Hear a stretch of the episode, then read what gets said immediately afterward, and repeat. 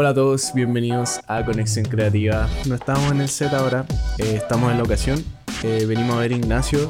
Ignacio, diseñador de vestuario. Eh, vamos a hablar un poco de su historia, un poco de este espacio en el que encontramos ahora. ¿Cómo está Ignacio? Bien, bienvenidos, bienvenido a mi taller. Gracias. taller Lechuga.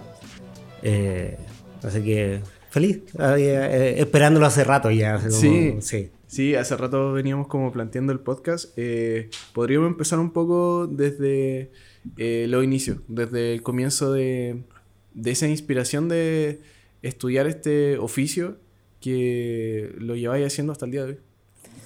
Eh, igual divertido, porque la verdad que fue bastante poco inspirado. yo estudiaba psicología, segundo año, y la verdad que no me gustó para nada. O sea, ahí era como, ups, ¿qué hago? Eh, o estudiar algo o ponerme a trabajar. Eh, y tenía una compañera de psicología que se cambió, se fue a vestuario, yo hacía los trabajos con ella, entonces la iba a ver siempre. Y fue como, mira qué entretenido, ¿eh? como, o sea, jamás se me habría ocurrido quiero estudiar vestuario. O sea, yo creo que ni siquiera sabía que existía la carrera. O sea, además eran muy pocas partes. Eh, y cuando ya llegó el momento que tenía que congelar, tenía que cambiar, tenía que hacer otra cosa, fue como, ya, o sea, me lanzó a la piscina, o sea, como... Eh, no cosía, no dibujaba, no hacía nada. o sea, fue como literalmente me lanzo a la piscina, pero es como acá hay que hacer algo, como eh, plantear en mi casa, así como, hoy me voy a cambiar de carrera, a cuál tenía que tener un plan más o menos armado. Eh, tengo mi madrina, hermana de mi mamá que vive en Francia. Entonces, ah, me podría incluso ir para allá, o sea, como para tratar de vender la pomada, o sea, era como, porque además fue como, me cambio de vestuario. ¿Por qué? O sea, como, ¿estáis seguros? O sea, me estaba matriculando, o sea, como, ¿estás seguro? Oh. no, sí. Y, y entré a vestuario. Fue así, o sea, nada de que eh, desde chico dibujaba o nada. Fue una, una tincada, fue una como inspiración que llegó de un día para otro. O sea, ni siquiera inspiración, se fue, como, algo tengo que hacer, ¿qué, qué, haré con mi vida? como... Fue algo como, no me gusta lo que estoy haciendo ahora, y... y, vaya a visitar a tu amiga y lo encontraste interesante. Sí, fue como, mira, podría ser entretenido. Claro. Bueno, resulta que primer año eh, me empezó a ir bien. Es más, se hizo un concurso, no me acuerdo cómo se llamaba, creo que era Santiago Fashion, algo, pero que iban a participar varias escuelas y en el Vibro, yo estudiaba en el Vibro, se hizo una selección de ocho alumnos eh, y yo hice una bota. Una bota. Así como... Una bota morada, así como alta con hebilla, estamos hablando hace sus buenos años atrás. como... Y eh, la universidad iba a pagar eh, los materiales, la construcción, se contrató una costurera. Mm. Y fue como, ¿y dónde lo hacemos? Ya, pues en mi casa.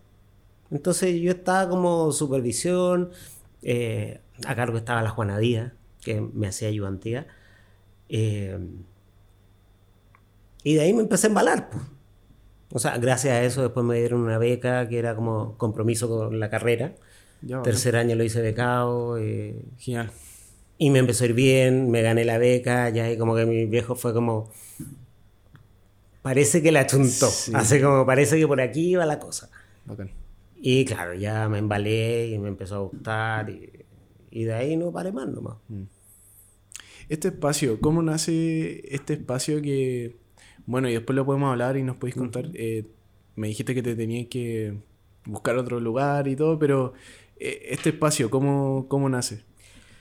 Igual que el otro. Igual que el otro. Pura casualidad. Pura casualidad. o sea, la verdad que como que mi, mi, carrera ha sido como harta casualidad. Yo ya. salí, eh, hice la práctica con un diseñador que trabajaba en teatro. Y empecé a trabajar en teatro y me fue bien, me empezaron a llamar, después de, de trabajar con los diseñadores, empecé a hacer obras de teatro. Eh, cuando estaba haciendo la práctica, mi nombre es Muñoz Lechuga. Y ahora soy Lechuga Muñoz, me lo cambié por una cosa práctica que era muy complicado. Pero siempre a mi hermano, a mí nos han dicho Lechuga. Entonces estaba trabajando y el director mandó a hacer los afiches y puso Ignacio Lechuga. Porque era como me decían. Y ahí salió la marca además. Porque después me llamaron para otra hora y es como, oye, este niño lechuga, como, ¿dónde ubico a este niño lechuga? O como... Un buen marketing. Y ponían los afiches Ignacio Lechuga y ahí está Ignacio Lechuga y fue como... Pues empecé a trabajar haciendo vestidos de novia, noche y todo, y es como, ya una marca, ¿qué marca? Bueno, si estoy trabajando en teatro con Ignacio Lechuga, tener dos marcas, como, bueno, pongámosle Ignacio Lechuga, así, punto. Después ya empecé a estudiar sastrería y me llamaron para como trabajar en una tienda.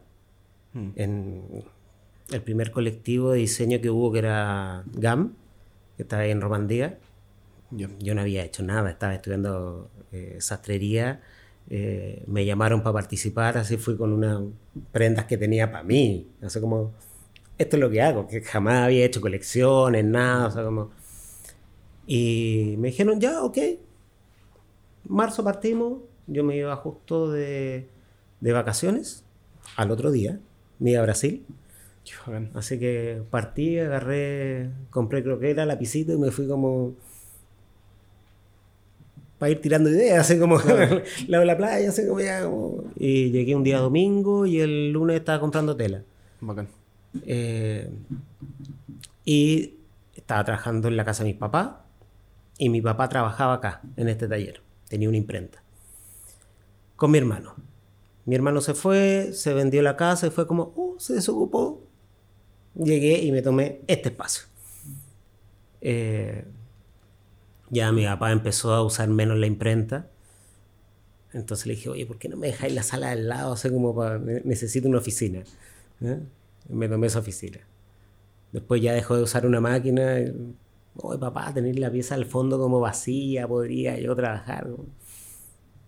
De a poco fue. Ahí está. Eh, pero siempre haciendo ropa. O sea, todavía no hacía clase. Yo ahí hacía. Empecé haciendo ayudantía en el Vipro y después clase en el AIEP. Mm. Eh, que había renunciado al Vipro para dedicarme a lo mío, que era mm. ya mi marca, Ignacio Lechuga, la ropa de hombre. Y después que caché que lo mío eran las clases, pues ahí volví a la IEP y ya como eh, se empezó a gestar la cosa de la educación. Y en eso ya eché a mi papá. Pues, ya lo jubilé y me tomé el, espacio completo. Y hace seis años, justo estaba viendo una historia eh, hoy día, que hace seis años hice el cambio de renunciar al, a la IEP en ese tiempo e instalarme con clase acá ya definitivo. O sea, instalar ya, eh, tener curso, como generar escuela. Y en ese proceso y también como enseñarle a alumnos, tener alumnos, eh, ¿cuál es esa metodología que tú tienes como para enseñar? Porque lo hablábamos antes, eh, de que quizá claro, a veces eh, hagamos un poco el compromiso, ciertas cosas que tienen los alumnos, la dedicación que se tienen que tener, me imagino. Cuéntanos un poco tu proceso. Como... A ver, primero, yo creo que soy más como profesor que diseña que diseñador que hace clase. Profesor. O sea, eso como que lo he ido entendiendo de a poco, o sea, como... me gusta diseñar, me gusta trabajar, pero como que todo va orientado a la clase y de ahí llegué a crear escuela en el fondo. Mm. Y, esta como relación maestro-aprendiz. O sea, mm. eso es lo que me interesa. O sea, no como llegar a hacer una, clase, terminó, chao, te fuiste. Y no sabes más. O sea, yo sigo en contacto con exalumnos, ahora hay un alumno que está trabajando en unos vestidos y me escribe y, como, y vienen a trabajar acá o terminan las clases, se quedan a almorzar con nosotros y siguen trabajando en su proyecto. Bacán. Eh, entonces, un poco generar eso. Yo yo digo, esto no es una carrera profesional. Eh, aunque sí está en la universidad y la gente le quiere poner el, nombre, o sea, pero para mí es un oficio. Y el oficio se enseña, eh, no sé, ahí trabajando, o sea, haciendo, eh, viendo las cosas y echando a perder. Y yo siempre se ríen porque dicen que le hago bullying. Oigo, oye, miren, acá se equivocó, vean. Pero al revés, como se equivocó, aprovechemos, veamos el error, o sea, equivócate, eh, hagámoslo de nuevo, descose, hazlo de nuevo, descose, mm. porque esto es práctica. Mm. O sea, acá no es pizarra, y como... O sea, sí, hay clases en la pizarra, hay una cosa teórica, hay que entender, aprender, pero hay que practicarla. Mm. O sea, y eso es, es complejo. O sea, además es difícil, o sea, yo lo reconozco, veo eh, lo que me pasó a mí estudiando y de los años que llevo haciendo clases, o sea, no es fácil. Hmm. Entonces, pero se genera eso y es lo que me interesa también en el taller. Acá es como super casa, como un, un ambiente muy de, de, escuela, de casa, como más que de un instituto. Hmm. Y a eso eh, le quieres como dar esa evolución con el siguiente espacio que me dijiste que estabas buscando y como esos proyectos a futuro. O sea, de todas eh, maneras. Claro, como, ¿qué sería el próximo espacio que estáis buscando? Como, ¿Qué cosas quieres como crear ahí? Eh, crear más escuelas. Más escuelas. más escuela sí, o sea, tratar de hacer un coworking de diseño con espacios de prueba. O sea, hay muchos alumnos que trabajan en su casa, que prueban en su departamento, o sea, como poder arrendar por hora, eh, con, diseñador incluido, o sea, como... ¿Qué es lo que me pasó el otro día? O sea, estaba un alumno desesperado, me llama, así como, y le mandé a mi asistente a su casa para poder probar, para que tenga un apoyo. O sea, porque efectivamente a mí me pasó, o sea, me pasó muchas veces estar trabajando eh, estar en blanco, estar con la clienta, el cliente, y es como, ¿qué cresta hago? O sea, como con una cara feliz, como que uno se la sabe toda, ¿no es cierto? Pero veis la arruga, veis, es como, como lo arreglo, así como transpirando por dentro, así como. Mm. Eh, porque claro, el cliente, tenéis que hacerlo, no le puedes decir, oye, no sé cómo hacerlo. Entonces sé eh, esa angustia. Mm eh, sé la angustia de estar un día antes, dos días antes de la entrega y querer llorar, que falta mucho. Eh, y, también sé lo que es tener el apoyo que te digan, no, profe, vamos, lo vamos a llegar. Eh, lo hacemos, nos quedamos hasta tarde. Mm. Eh, me pasó con mi asistente. Y, por lo mismo, o sea, cuando me, escribió Pío, este alumno, como, ya, te manda la sola ahí, arreglar, es como, mm. es generar eso. Entonces tener este como coworking, poder arrendar eh, espacios que la gente pueda ocupar las máquinas, que pueda ocupar maniquí, eh, que además se genere un, un espacio de, de conversación, de, es distinto estar trabajando en la casa solo, como que, no sé, veis la tele, veis el celular, como mm. a llegar a un lugar que se está trabajando, que se están conversando cosas. O sea, acá es súper rico porque son cuatro cursos los que tengo ahora, eh, entre seis, siete cada uno, con personas muy diversas. O sea, hay muchos diseñadores, gente que ha salido de la católica, gente que viene del INACAP, eh, gente que ya ha estado trabajando en retail y se aburrió y quiere como retomar el oficio. Eh, o con la pandemia que pasó mucho, gente que dijo, o sea, como en mi sueño siempre, lo he querido hacer, como que ya, es el momento, o sea, como nos enfrentamos finalmente a una situación de, de fin, de muerte, mucho, así como, y es como, ya, lo voy a hacer, como... Eh, o personas que vienen saliendo del colegio que no saben nada, nunca han estudiado nada, como... También alguien sin experiencia, eh, sí. tú lo puedes como... O sea, es más, tomar. yo antes decía como, no, tiene que tener una base porque es más complicado. Mm. Pero a la larga, gente que no sabe nada me ha dado mucha sorpresa porque es como paño en blanco. Claro.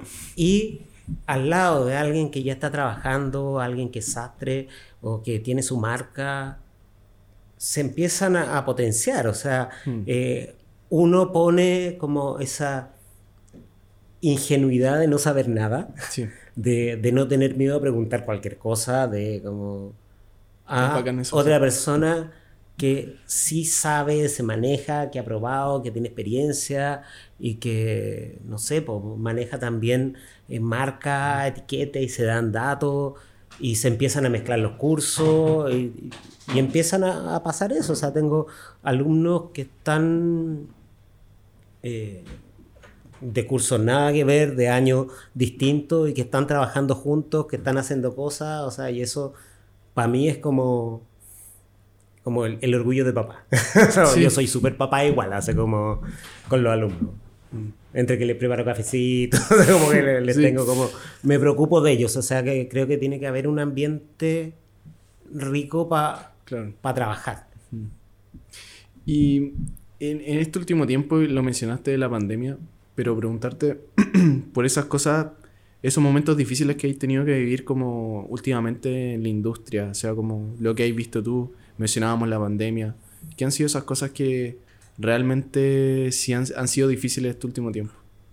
Eh, estar ocho meses en mi casa, con el taller cerrado, con mi asistente en su casa. Y no saber qué hacer. No saber qué mm. hacer, o sea, no poder trabajar, no recibir ni uno. Y, o sea, haciendo ni siquiera gimnasia bancaria, ya era una, maratón, una, o como cómo tratar de arreglar el cuento y sobrevivir. Y la angustia fue O sea, además partió primero con estallido social. O sea, venía, no fue pandemia, o sea, ya venía con un coletazo fuerte. A Chile le tocó duro porque, pues claro, muchos países como que se, se enfrentaron a la pandemia, pero Chile igual venía como un poco ya paralizado por el estallido, si tienen razón. O sea, pero creo que todos los momentos de crisis generan cambio y son súper positivos. A mí, por ejemplo, el estallido fue como el, gran cambio del taller. O sea, como...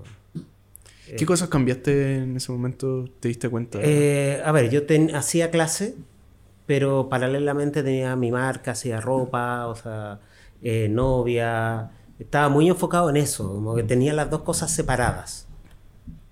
Y llega el estallido, eh, tenía que suspender clases porque no llegaban los alumnos, estoy muy cerca de eh, Plaza Italia, entonces era complejo.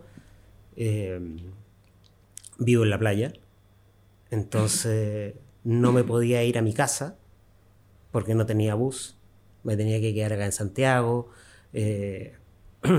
no tenía cómo llegar, me quedaba donde mi mamá, y me tenía que ir caminando en la noche una hora, una hora y media, o sea, como... harto, eh, harto cambio y es como para llegar sin saber si iba a tener alumnos, eh, sin clientes, porque se suspendieron todos los matrimonios, todas las fiestas, nadie se mandaba a hacer traje, era como, ¿qué hago? Pero tenía una hora de caminata todas las noches, como, ya, a ver cómo, cómo solucionar el tema, qué hacer, y fue como, bueno, investigar. O sea, yo siempre veía como escuela de ingeniería, como, no, el profesor que se dedica a la investigación, y es como yo decía, pucha, qué gana que vestuario fuera así. O sea, y con lo complejo que es los moldes y todo, es como, ¿por qué no investigar el cuerpo, las posturas, la forma? Eh, y siempre enseñaba un sistema que era basado en lo que uno va aprendiendo desde el principio, eh, pero que muchas veces no me calzaba, o sea, era la, en el fondo del cuerpo que la persona que hizo ese sistema se le ocurrió. Ah, sí, sí. Entonces lo hacía, llegaba, probaba y es como, mm, no me funcionó. Entonces, ya, tenía tiempo, tenía dos asistentes y es como, vamos armando. ¿A eso te refieres con las proporciones de la persona? Claro, Y es como además probar hacer, no sé, pues una falda tubo con diferentes tubos, con tubo atrás, tubo adelante, con un centímetro, con dos centímetros, con tres centímetros. Uno le dice al alumno, sé como, entra entre 1 a 5. Ya, hagamos con 1, con 1,5, con 2, con, como, y veamos el resultado.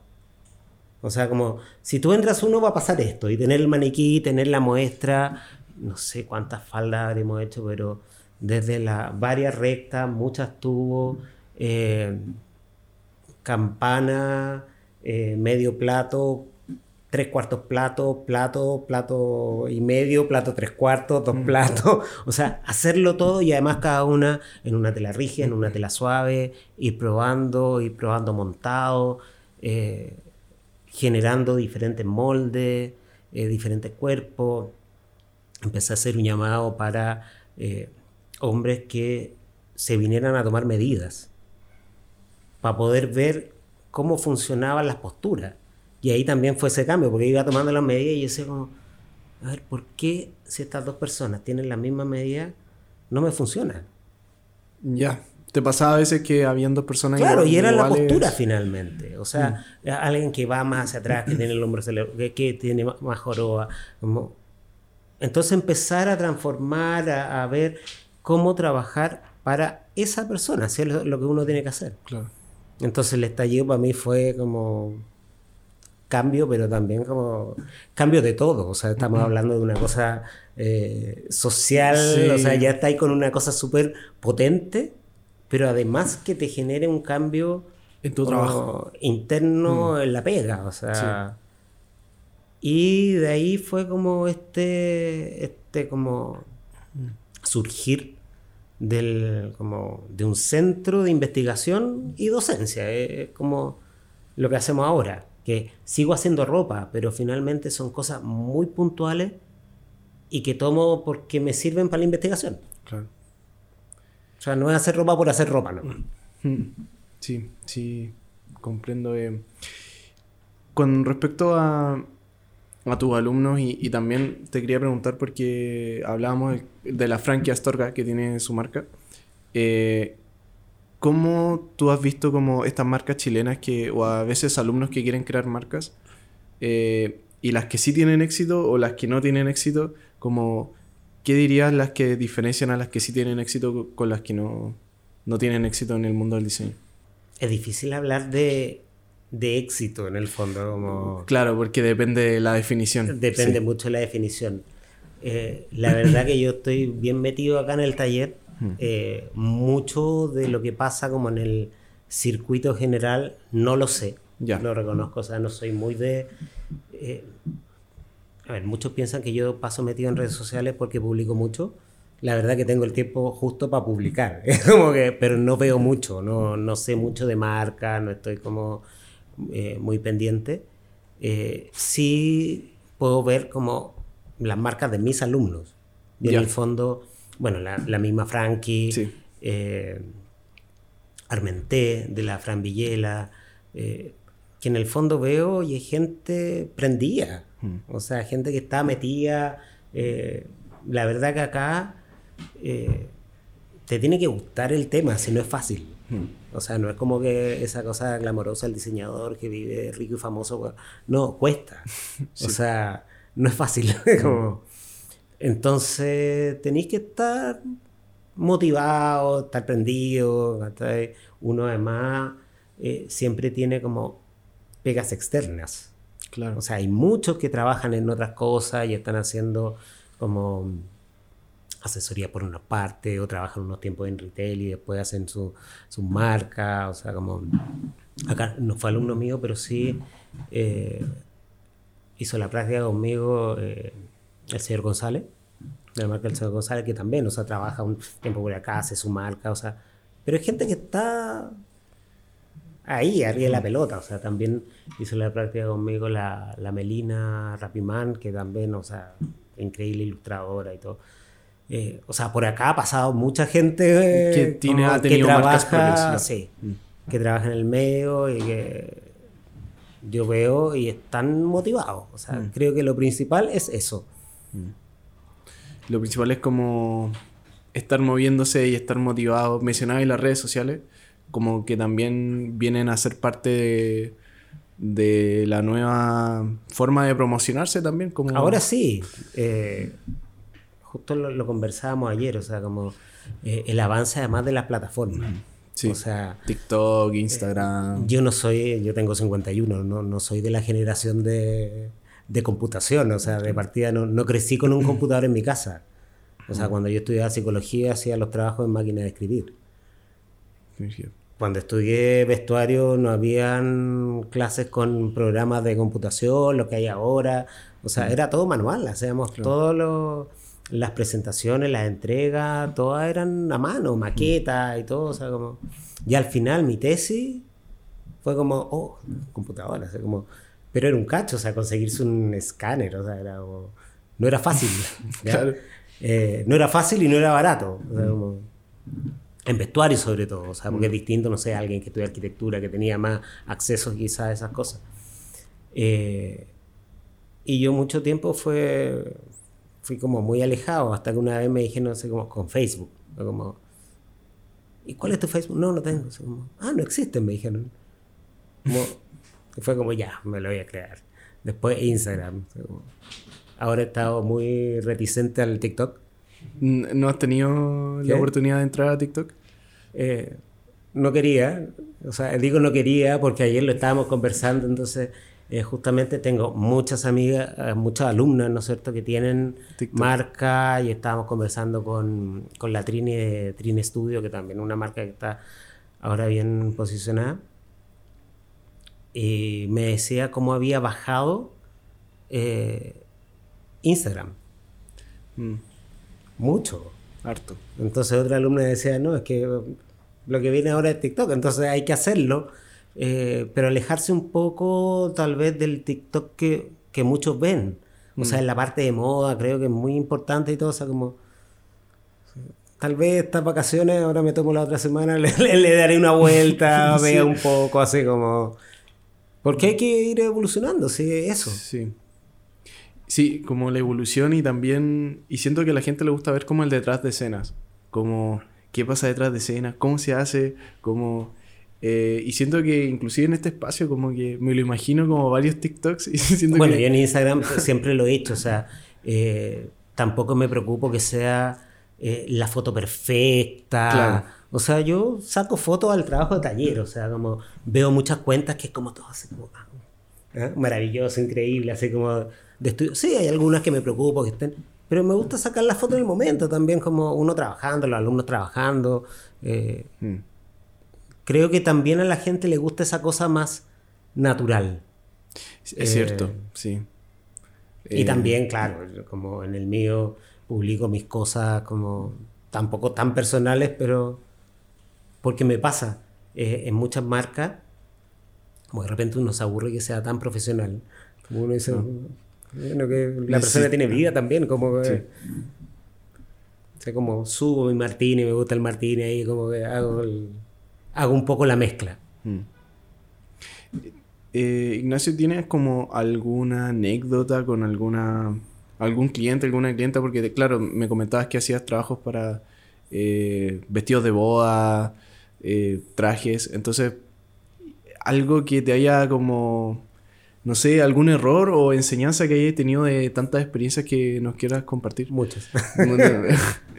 ¿Alguna que te recuerdes como... Es que hay varias. Es más, justamente en pandemia, en esos ocho meses, eh, me dediqué a escribir historias de costura. Historias de costura. Sí, la empecé a subir a Facebook y Instagram. Como que hagan. Cortos cuentos de ¿Esas la gente las puede escuchar, o sea, las puede ir a ver en, tu Instagram? ¿están? Sí, están en la historia de esta casa. Parece como cuenta cuentos, creo que está así como... Y son historias reales, o sea, cosas que me han pasado con novias, con desfiles, con, no sé, po, a ver... Eh, bueno, la, primera que por eso empecé a escribir, eh, de una amiga mía, la, Alejandra Wolf, que, que es artista visual. Eh, le había hecho un vestido y llegó porque tenía un, matrimonio eh, en la isla de Pascua. Entonces no le alcanzaba a hacer otro, le iba a hacer como, se lo iba a enchular, le iba a hacer una, como algo hacia arriba y le tenía que hacer a la mamá también. Eh, súper apurado, corriendo todo y tenía una alumna en práctica. Eh, y le pedí que me planchara el vestido de lino blanco, impecable, así brillante. y me lo muestra y me dice, ya está listo y lo veo estaba como todo manchado con óxido. Por hacerlo mejor, levantó la plancha de la mesa y lo puso y resulta que la tabla botó óxido y fue como desastre. Y tenía que entregarlo en dos días más. Eh, ya me había hecho todo el recorrido para el vestido de la mamá que le estaba haciendo y no había lino blanco en el mercado o del color que se acercaba a ese, que no era blanco blanco, era un marfil y fue terrible, o sea, como correr buscando el lino, eh, lo agarré, lo metí al agua, le pedí que lo mandara a lavar, pero como estaba mojado no lo lavaban, como no, yo corría por Santiago y ella llorando también corriendo por Santiago, o sea, como ¿qué hacemos? Así como y en una me acordé que acá cerca en un supermercado había visto uno que me habían llamado la atención, unos quitamancha. Era como muy específico porque era como eh, para tinta y no sé qué cosa, para eh, salsa de tomate, para grasa. muy específico. Claro. Y había uno para óxido. ¿ah?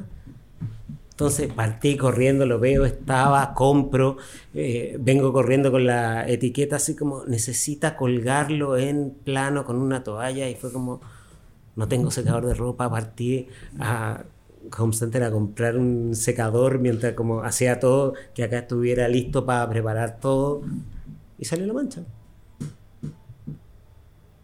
Pero fue heavy y entre el vestido a tiempo. Eh, no lo voy a creer, o sea, cuando hago eso y efectivamente fue magia y como que la mancha se empezó a diluir, pero se me acabó, así que tuve que ir a comprar más y todo. Y después de como, no sé, tres meses volvió la Ale y le dije, ¿sabes qué, Ale? ¿Te puedo contar algo? Y le conté la historia. Ella nunca se enteró. O sea, se rió y me dijo, weón, ¿por qué no me dijiste? No sé, le hubiéramos hecho un borradito. como yo sufriendo y me dijo, no, tenéis que escribir tu historia. Así como... Y ese día me fui a mi casa en el metro, en el bus, y escribí esa historia. Y de ahí vino pandemia y me puse a escribir como... Genial. Esta historia porque efectivamente pasa mucho. Hmm. O sea, nos falta la, la quemada del traje a última hora. cuando uno tiene que entregar, o sea, como... Eh, no, o sea, hay muchas. Sí. Bueno, ahora nos pasó con, con el audio, pero... claro. Eh, claro, cuando uno quiere que funcionen las cosas, justo la ley de Murphy creo que es esa, como justo todo lo malo que puede pasar, pasa a veces. Eh, y lo que no también. Y lo que no también, sí. Eh, Ignacio, eh, ahora la gente cómo te puede encontrar, dónde pueden como eh, ver tus clases y cómo pueden llegar a ti eh, para la gente que no está escuchando Spotify y YouTube. Instagram. En Instagram. Ignacio-lechuga o el taller lechuga. correo el taller lechuga arroba gmail o Ignacio Lechuga Gmail, o sea, por todos lados. Bacán. Facebook, Ignacio Lechuga, o sea, como... No es tan difícil. Y si vienen... Em, si vienen acá, como, ¿qué es lo que pueden esperar? Como... Eh, aprender oficio. Eso, o sea, acá no es una, no es una carrera, eh, aprender la técnica. O sea, acá no es una escuela de, de diseño. O sea, para mí el diseño está muy ligado a la técnica. O sea, no puedo diseñar si no sé cómo se hacen las cosas. No puedo crear una pinza si no sé construirla. O sea, aunque uno no se dedique a coser, o sea, pero yo necesito saber cómo funciona una máquina. Eh, yo parto desde cero y la idea es aprender desde coser a mano, coser a máquina. Y también depende de lo que quieran. Tengo alumnas que, no sé, pues hacen novia, eh, que tienen marcas de novia o que quieren eh, algo más básico o, entender justamente porque tienen sus marcas, mandan a hacer, la costurera le dice no, no se puede hacer, entonces... Pero dicen, no, sí se puede, yo lo hice, o crear molde, o sea, pero es básicamente técnico. Genial. Eh, ya pues gente, ahí saben dónde pueden encontrar a Ignacio, va a ser el Instagram acá. Y a nosotros nos pueden ver en Conexión Creativa Podcast en YouTube, Spotify, TikTok e Instagram. Eh, eso es el primer podcast que estamos en, una locación, así que Ignacio te doy muchas gracias por, por recibirnos. gracias a ustedes por venir además. Mm, eso, aquí acaba Conexión Creativa. Cuídense. Chau.